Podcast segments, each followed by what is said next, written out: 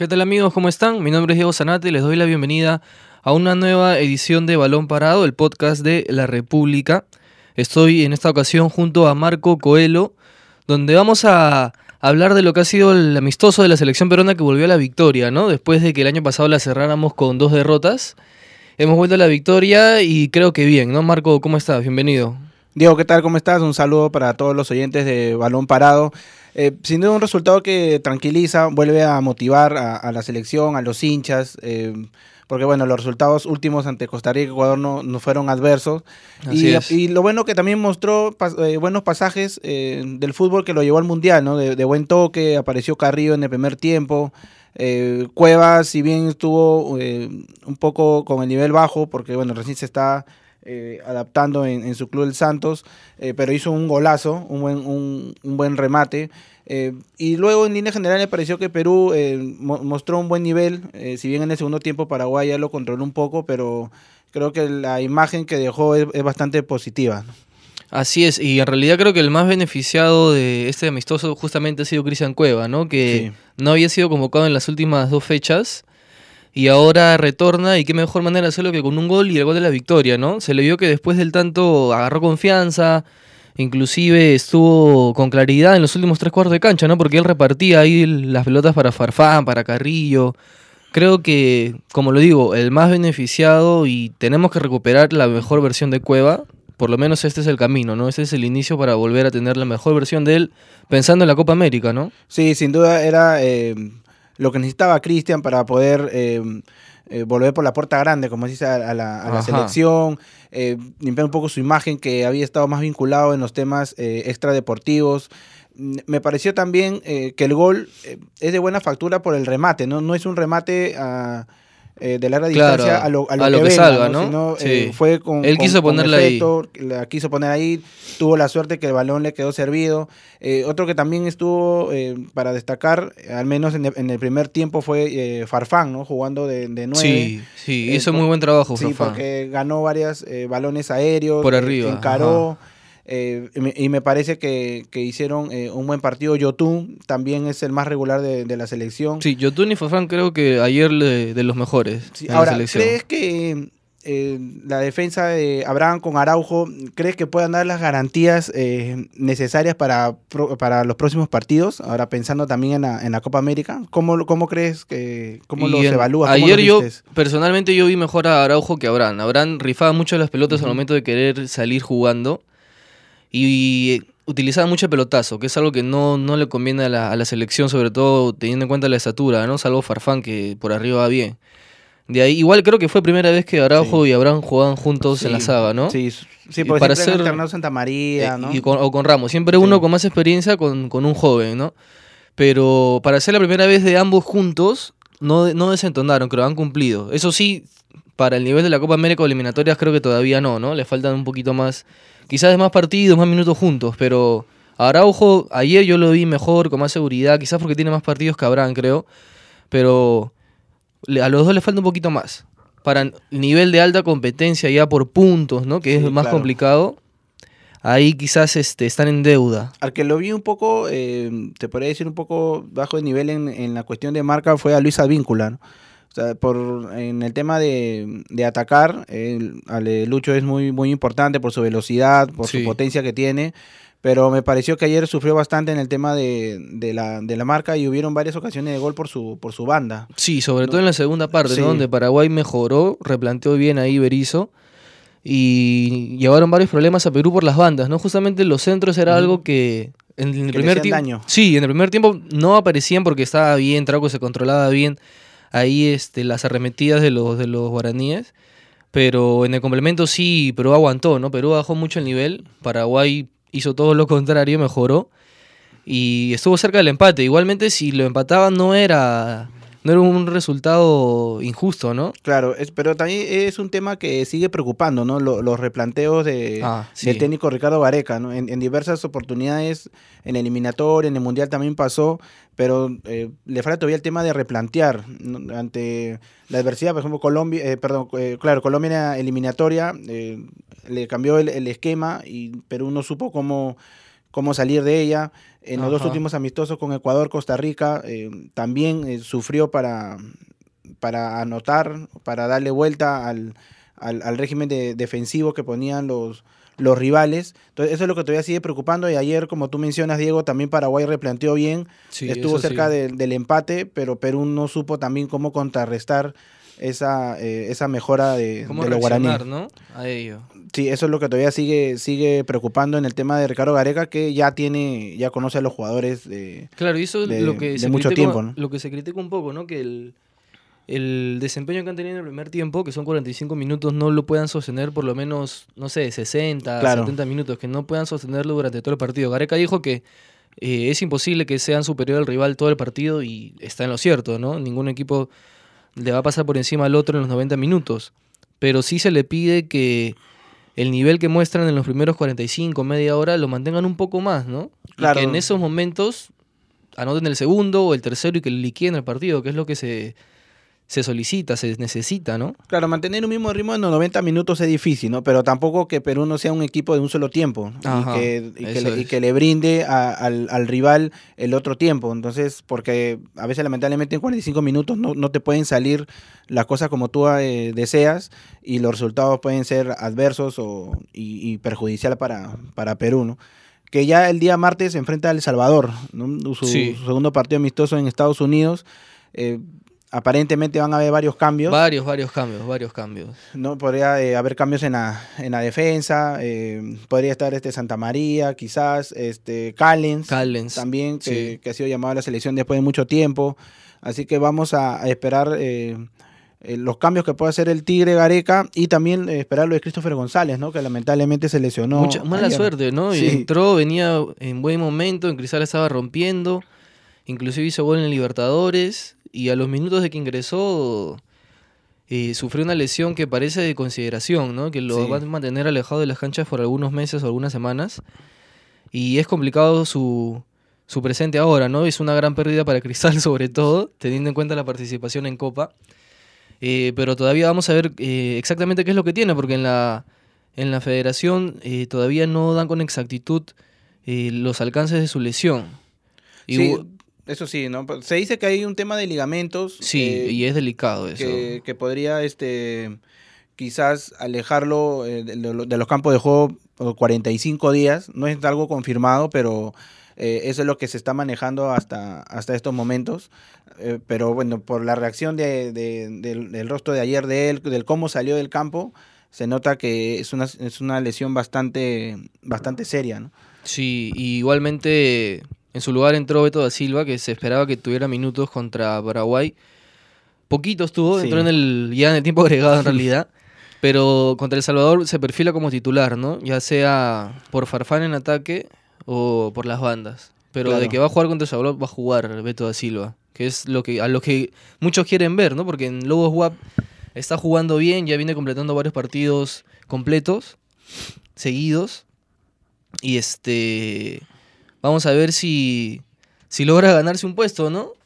Sí. Sobre todo teniendo ya la Copa América que acá, ¿cuánto falta? ¿Tres meses? ¿Un poquito más de dos eh, meses? Sí, de un poquito más de, dos meses. Eh, pero me, parece que Beto va a tener eh, varias opciones porque es un, es un jugador que le gusta a Gareca, él mismo lo ha, lo ha manifestado. Lo ha reconocido. además que le puede servir como nueve, jugar por, varias posiciones, por las bandas.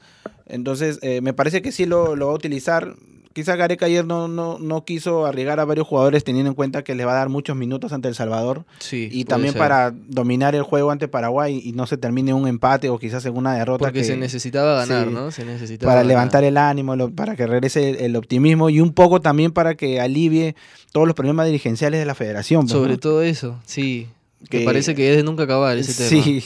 Después del Mundial, pues se pensaba que era el punto de partida, como mismo Gareca lo dijo, para algo mejor. Para hacer las cosas bien. Hemos retrocedido como, como el cangrejo y en realidad sí, y hay varias... La institución estamos debilitándonos. Sí, eso, eso este, sin duda es lamentable, pero bueno, esperemos que, que las cosas se puedan arreglar por el, por el bien del fútbol peruano en general.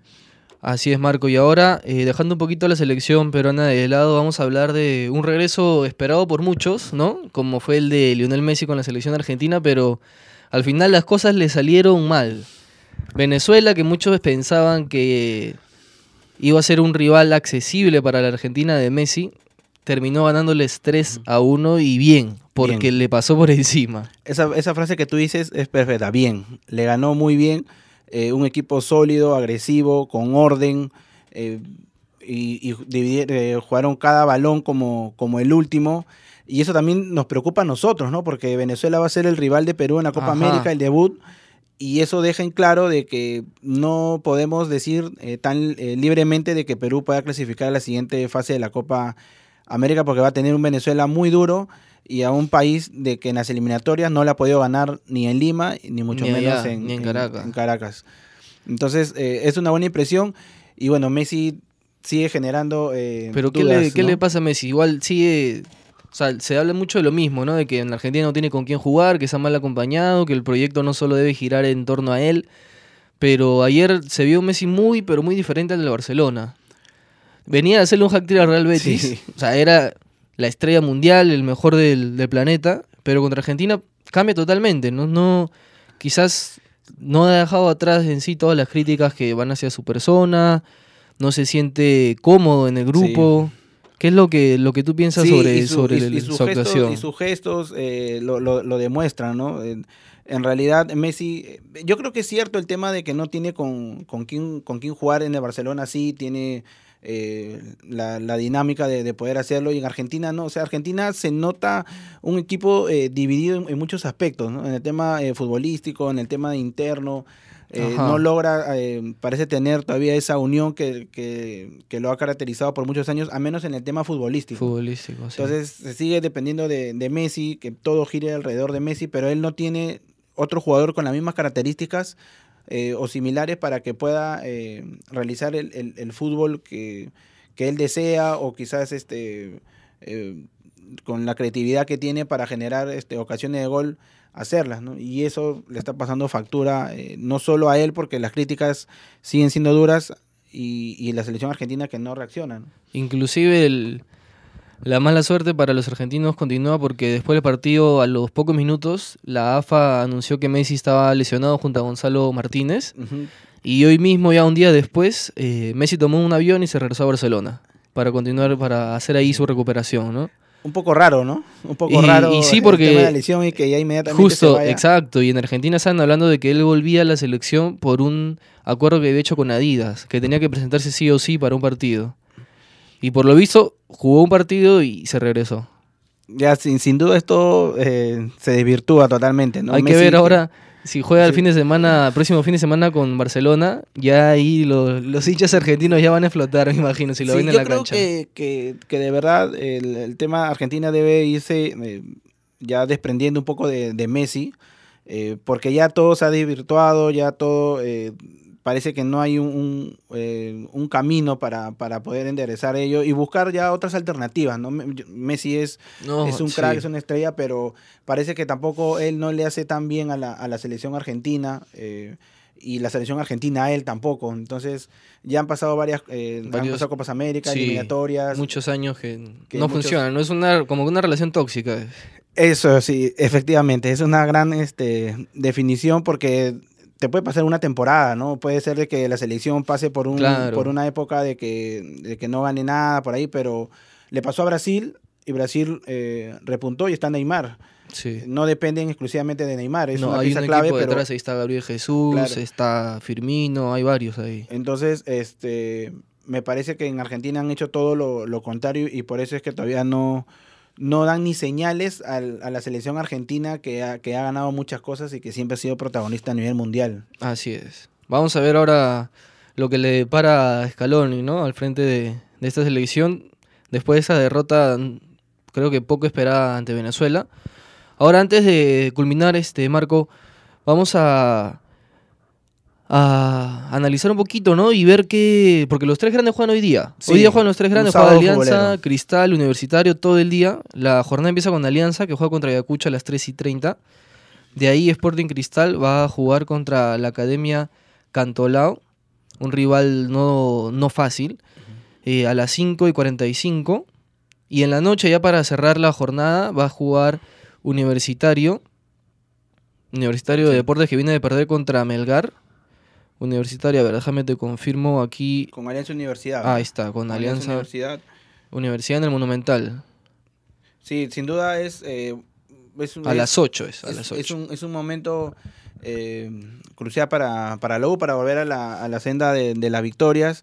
Alianza sí, ¿no? Alianza ya no puede seguir perdiendo más, más puntos Alianza, eh, eh, sí, viene de empatar contra Municipal sobre el final de manera sorpresiva. Y va a presentar Russo un equipo con bastantes variantes, ¿no? Sobre todo en defensa. Sí, va a ir eh, Gonzalo Godoy como lateral derecho, eh, Duclo va a ir como central, Riojas también, y Anthony Rosell va a ser el lateral eh, Ya recuperado. izquierdo, ya, ya recuperado. eh, va a ir Aldair Fuentes, Rinaldo Cruzado como volantes de primera línea, Luis Cachito Ramírez, el, el 10, el creativo, y eh, va a estar eh, Kevin Quevedo, Manzaneda por los lados, y eh, eh, Chico eh, Sánchez Gonzalo Sánchez. Gonzalo Sánchez de, de 9, ¿no? Que lo hizo bastante Sí. bien ante Municipal, que se mostró bastante dinámico, bastante agresivo, y eso parece que le ha, le ha gustado a Miguel Ángel Russo, al técnico. Igualmente quiere tomar sus precauciones con Afonso, ¿no? No lo quiere arriesgar. Sí, lo que pasa es que el tema de Afonso todavía no se ha recuperado. Parece que tiene para una semana más. Eh, el partido pasado ya era, eh, era para que regrese, pero último momento tuvo un tirón de nuevo y, y- y tuvo que ser reemplazado. Pero Alianza necesita, el mismo, el mismo Butrón, eh, previo a, a viajar a Ayacucho, lo dijo, ¿no? Alianza no puede seguir perdiendo más puntos Sí. porque de ahí estos puntos después cuestan. Claro, le pasa factura al final, cuando ven que ya se le, se le escapa el, el primero, que es por ahora Binacional y Cristal, que tiene un partido menos, ¿no? el sorprendente 15. binacional. Sí, sorprendente Binacional, que hasta ahora no se cae. Vamos a ver hasta cuándo van a estar ahí en la lucha. Y también eh, Cristal, ¿no? Cristal juega con Cantolao. Sí, con Cantolao, Cristal también con algunas modificaciones, pero arriba sí confirmado Palacios con Herrera. Y aparte también para que un poco eh, la gente se olvide de los temas dirigenciales de Cristal, ¿no? Por la renuncia Por de... la renuncia de Chino Benavides. Benavides. Por lo menos ya se confirmó la... Vivas, él mismo confirmó su continuidad. Va a seguir con el proyecto y esperemos que eso no afecte a los jugadores en la cancha, ¿no? Que es donde, donde se ganan los partidos, donde en realidad importan las cosas. Sí, en realidad una jornada bastante deportiva donde también eh, juega la sub-17 su segundo partido. eh, hoy a las 7 y media ante Venezuela. Contra Venezuela. Así que Así es, empató 0-0 con Chile en el debut y ahora sí urge una victoria. Y eh, ojo que Venezuela... también en la edición de Sí, menores en es fuerte. divisiones ¿ah? menores es fuerte, es fuerte. Pero bueno, Marco, eh, vamos a. Nosotros ya estamos llegando al final aquí en una edición de, de Balón Parado. Ya nos vamos a reencontrar en la siguiente semana para conversar sobre. Esperemos una victoria eh, de Perú contra El Salvador, ¿no? Espere- esperemos que, que sí, esperemos que la selección siga este, ganando, de que la jornada deportiva en la Liga 1 eh, siga eh, creciendo, que sea más expectativa y que también la sub-17 logre su primera victoria para que siga Ajá. soñando con ese cupo para el Mundial Para de el Brasil. Mundial. Ya nos reencontramos en una siguiente ocasión. Con nosotros hemos Sí. llegado hasta el final. Muy buenas tardes. Muy buenas tardes, hasta luego.